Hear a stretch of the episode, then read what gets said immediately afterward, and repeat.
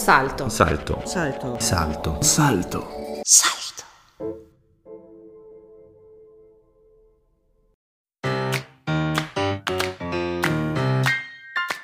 Climate Facts. Eine Podcast-Serie von Klima Club Südtirol.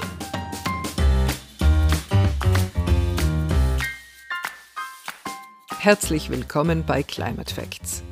Mein Name ist Anita Rossi und meine Aufgabe ist es, Fragen zu stellen zu den verschiedenen Maßnahmen gegen die Klimakrise.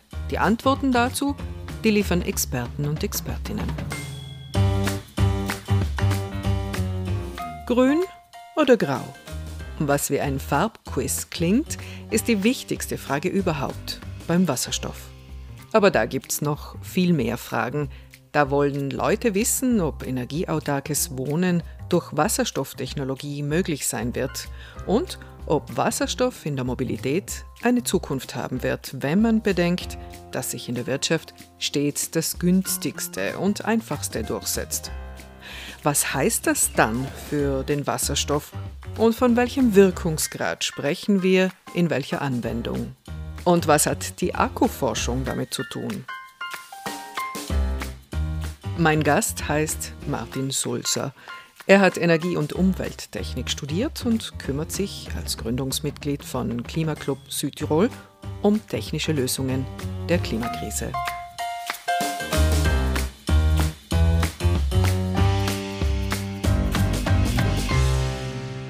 Beginnen wir mit einer oder der schwierigsten Frage überhaupt. Welche Rolle wird Wasserstoff in der Energiewende denn spielen? Also die politischen Weichen sind eigentlich seitens äh, der EU so gesetzt, dass Wasserstoff zweifelsfrei der Hoffnungsträger der Zukunft ist und auch, äh, ich sage mal, der Energieträger der Zukunft sein wird.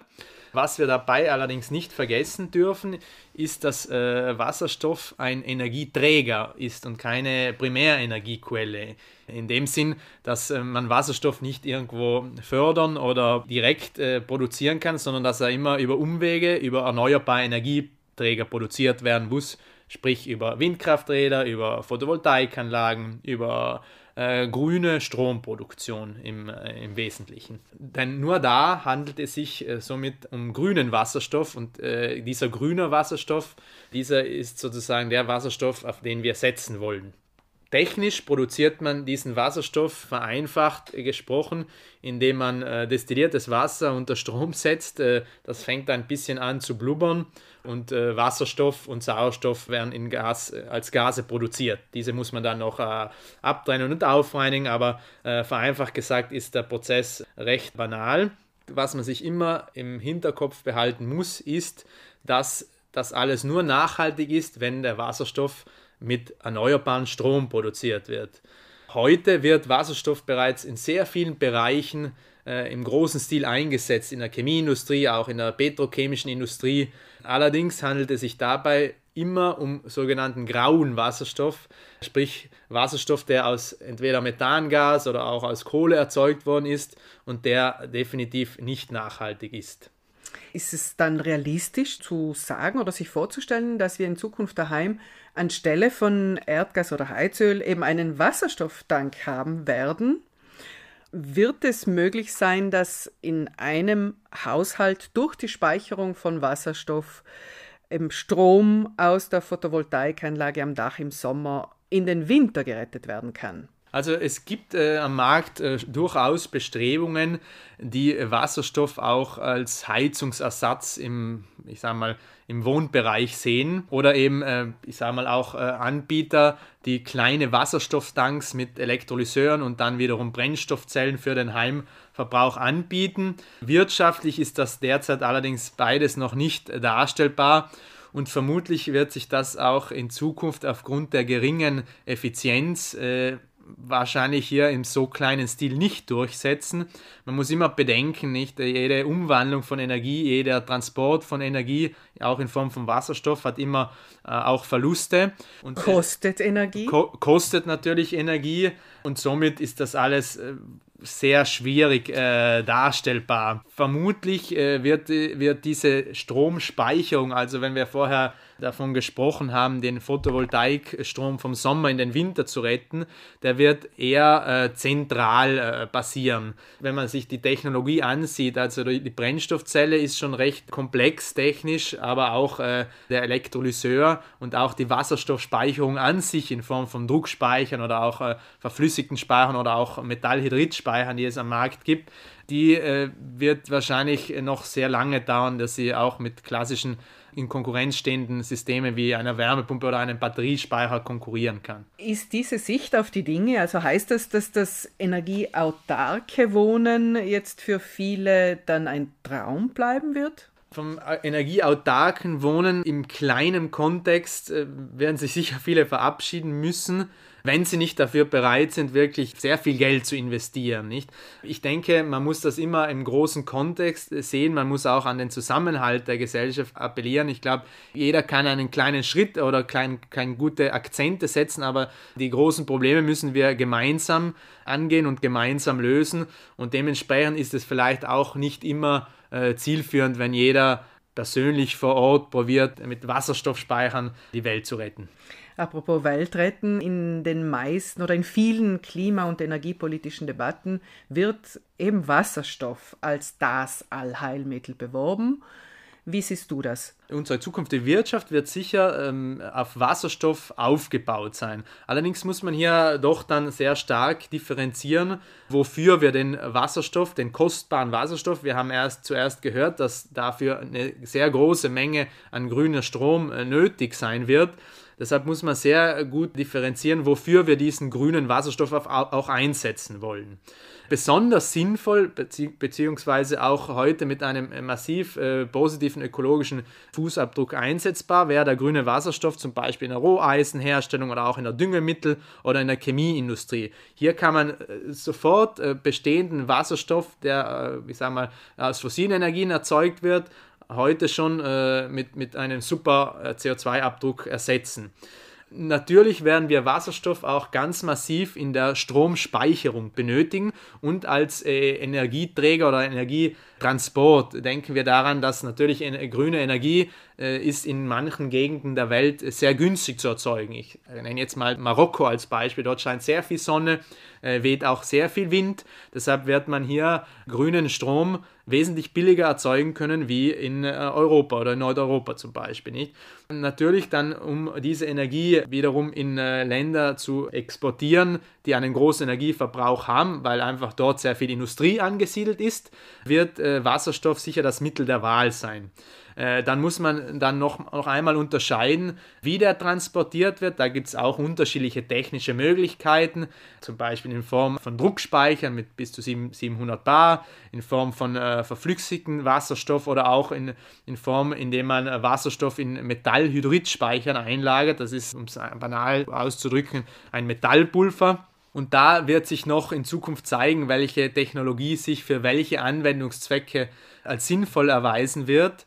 Sicher, um große Energiemengen zu transportieren, wird derzeit in der Wissenschaft vor allem von äh, sogenannten Power to X gesprochen.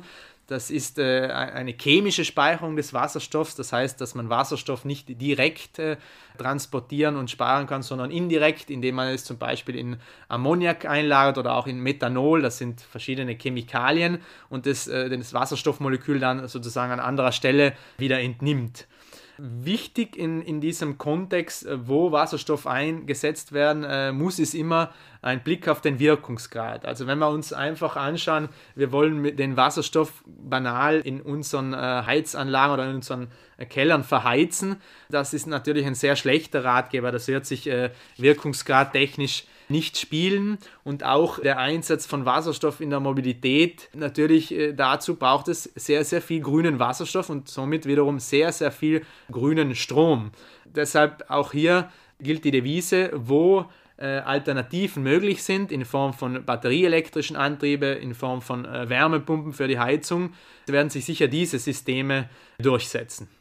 Jetzt bevor wir in die Anwendungen kommen oder in den Bereich der Nutzung wie Mobilität, zurück zur Speicherung von Wasserstoff. Äh, Es gibt ja hier auch schon ausgeklügelte Systeme. Genau. Also ich würde gerne nochmal kurz die wesentlichen derzeit verfügbaren Speichermöglichkeiten von Wasserstoff benennen. Die häufigste äh, Anwendung äh, sind Druckwasserstoffspeicher. Das ist eigentlich vergleichbar mit, mit Erdgasspeichern auch. Hier wird einfach, Wasserstoff ist ja ein chemisches Gas, das wird mit Kompressoren unter Einwirkung von äh, elektrischem Strom meist äh, einfach komprimiert bis zu 700 Bar. Das ist eigentlich ein unvorstellbar hoher Druck, allerdings äh, technisch, ich sage mal, möglich. Die haben relativ hohe Speicherdichten und sind äh, derzeit eigentlich die am meisten vorherrschenden Systeme. Eine weitere Möglichkeit bestünde, äh, den Wasserstoff, der ja in Gasform vorliegt, zu verflüssigen. Ähnlich wie derzeit in den Medien oft gehört, die Verflüssigung vom Erdgas, ist ja auch möglich. Wasserstoff verflüssigt sich bei minus 253 Grad. Diese Technik ist natürlich durch die massive Runterkühlung des Wasserstoffs her sehr energieintensiv, aber ermöglicht allerdings höhere Speicherdichten. Äh, sprich, man kann auf einem Volumen mehr Wasserstoff speichern. Insbesondere für stationäre Wasserstoffspeicher, ich denke hier für Off-Grid-Anwendungen, sprich in, in, Zonen, wo es kein Stromnetz gibt, dann äh, macht das zum Beispiel Sinn, äh, sind Metallhydridspeicher. Unter anderem wird auch äh, die, diese Speicherform von einem Südtirol-Unternehmen massiv vorangetrieben und auch produziert bereits. Das ist äh, sozusagen die Möglichkeit, in einem Metallpulver Wasserstoff einzulagern. Das geht äh, unter Einwirkung von Temperatur, sprich man muss beim Beladen und beim Entladen äh, des Speichers heizen und kühlen. Und äh, diese Speicher haben recht interessante Speicherdichten auch oder sehr hohe Speicherdichten. Allerdings sind in der Anwendung ein bisschen komplexer, dass sie sich so, zum Beispiel in Fahrzeugen überhaupt nicht eignen. Die äh, vielleicht interessanteste und versprechendste äh, Technologie, um Wasserstoff zu speichern, ist eigentlich die chemische. Man nennt dies in der Fachsprache Power-to-X-Speicherung. Äh, Dort wird das Wasserstoffmolekül chemisch dieses H2-Molekül in anderen chemischen Molekülen gebunden, zum Beispiel in Ammoniak oder auch in Methanol. Und das wiederum hat den großen Vorteil, dass diese Verbindungen extrem hohe Speicherdichten äh, aufweisen und auch technisch dann nicht unter so große, hohe Risikoauflagen fallen wie der, äh, wie der reine Wasserstoff, weil sie explosionstechnisch oder brandschutztechnisch anders zu behandeln sind. Und somit wird äh, diesen Technologien eigentlich die größte Zukunft in der Wasserstoffspeicherung vorausgesagt. Natürlich reden wir hier immer von großskaligen Speichern. Das heißt, es ist wahrscheinlich auch hier unrealistisch, dass jemand diese Speichersysteme im kleinen äh, Einfamilienhaus haben wird. In unserem heutigen Alltag kennen wir Wasserstoff äh, hauptsächlich in der Mobilität. Was glaubst du, wie wird die Entwicklung in, in dieser Richtung? Wird sie weiter forciert werden oder wird es eine kleinere Rolle spielen in Zukunft? Also Wasserstoff in der Mobilität konkurriert natürlich massiv mit den batterieelektrischen Antrieben und durch die massive Weiterentwicklung der Akkuzellforschung, der Akkuzellfertigung und auch kürzlich neuer Akkutechnologien in Form von äh, Natrium-Ionen-Batterien hat der Wasserstoff in der Mobilität vermutlich in Zukunft sehr schwer.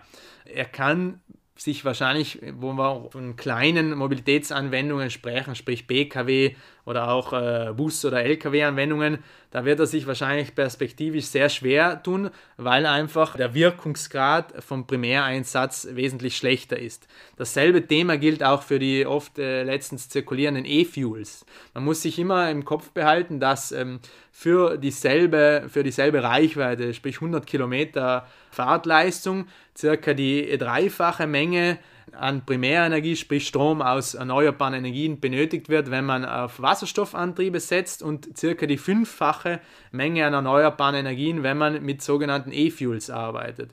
Deshalb, das sind zum Beispiel? E-Fuels sind dann zum Beispiel wieder Diesel- oder Benzinbrennstoffe, die einfach aus der Basis Wasserstoff chemisch produziert werden. Nicht? Diese Anwendungen werden sicher Nischenanwendungen bleiben für Spezialfahrzeuge oder, oder ähnliches weil sie einfach äh, diese große Menge an äh, Primärenergie benötigen und damit dann auch mit hohen Kosten verbunden sein werden. Äh, in der Wirtschaft setzt sich meist das günstigste durch und das ist meist auch das einfachste.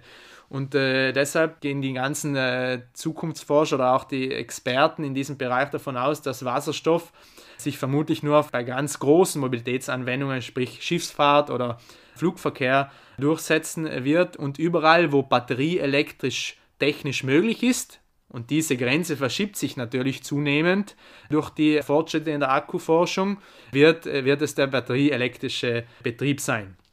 Zum Abschluss kehre ich gern zur Anfangsfrage zurück. Welche Rolle wird Wasserstoff denn in dieser notwendigen Energiewende denn spielen? Was ist realistisch? Also abschließend kann man sicher noch einmal festhalten, dass Wasserstoff hat sicher eine sehr große Rolle in der Energiewende und wird auch in verschiedensten Sektoren, vor allem in Industrie, eingesetzt werden. Allerdings muss man immer im Hinterkopf behalten, dass äh, Wasserstoff natürlich aus äh, grünem Strom erzeugt werden muss und damit die Effizienzfrage immer stellen. Deshalb, man muss immer genau schauen, wofür brauche ich den grünen Wasserstoff. Und das ist eigentlich dann die wesentliche Herausforderung von allen Entscheidungsträgern und auch äh, Unternehmen, diese für sich selbst zu beantworten. Nützliche Links, die findet ihr wie immer in der Beschreibung der Podcast-Folge. Bei dieser Gelegenheit bedankt sich der Klimaclub Südtirol bei seinen Gönnern, dem Online-Magazin Salto, bei IDM, dem Wärmepumpenspezialisten, Südtirol Solar, dem Partner bei Photovoltaik, Lula Projekt, dem Partner bei strategischen Energie- und Umweltprojekten und bei der Stiftung Südtiroler Sparkasse.